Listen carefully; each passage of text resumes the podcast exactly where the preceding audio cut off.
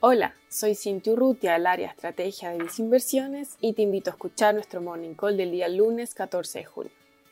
Terminada la cumbre del G7, asamblea donde se reúnen anualmente los jefes de Estado de países como Reino Unido, Alemania, Estados Unidos, Japón, entre otros, se destacó la discusión de diversos tópicos económicos, entre los cuales destaca la batalla contra el virus respiratorio, los desafíos contra el cambio climático, además de abordar elementos tecnológicos y geopolíticos.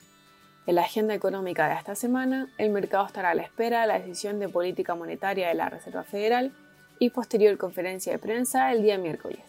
Si bien no se esperan cambios en la tasa de referencia, sí el mercado va a estar atento a las proyecciones de tasa de interés, inflación y comentarios sobre posibles retiros de los estímulos monetarios.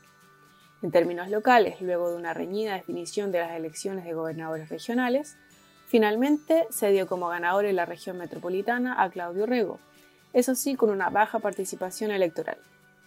Al ser un candidato más tradicional dentro de la oposición chilena, es factible observar algo de optimismo en los, en los activos locales el día de hoy.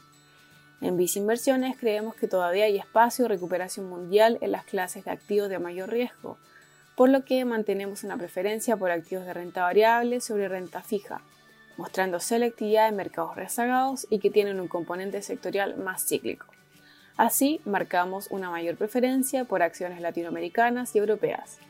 Tales preferencias se encuentran reflejadas en los fondos mutuos destacados Vice Acciones Mundo Sustentable y Vice Acciones Latinoamérica.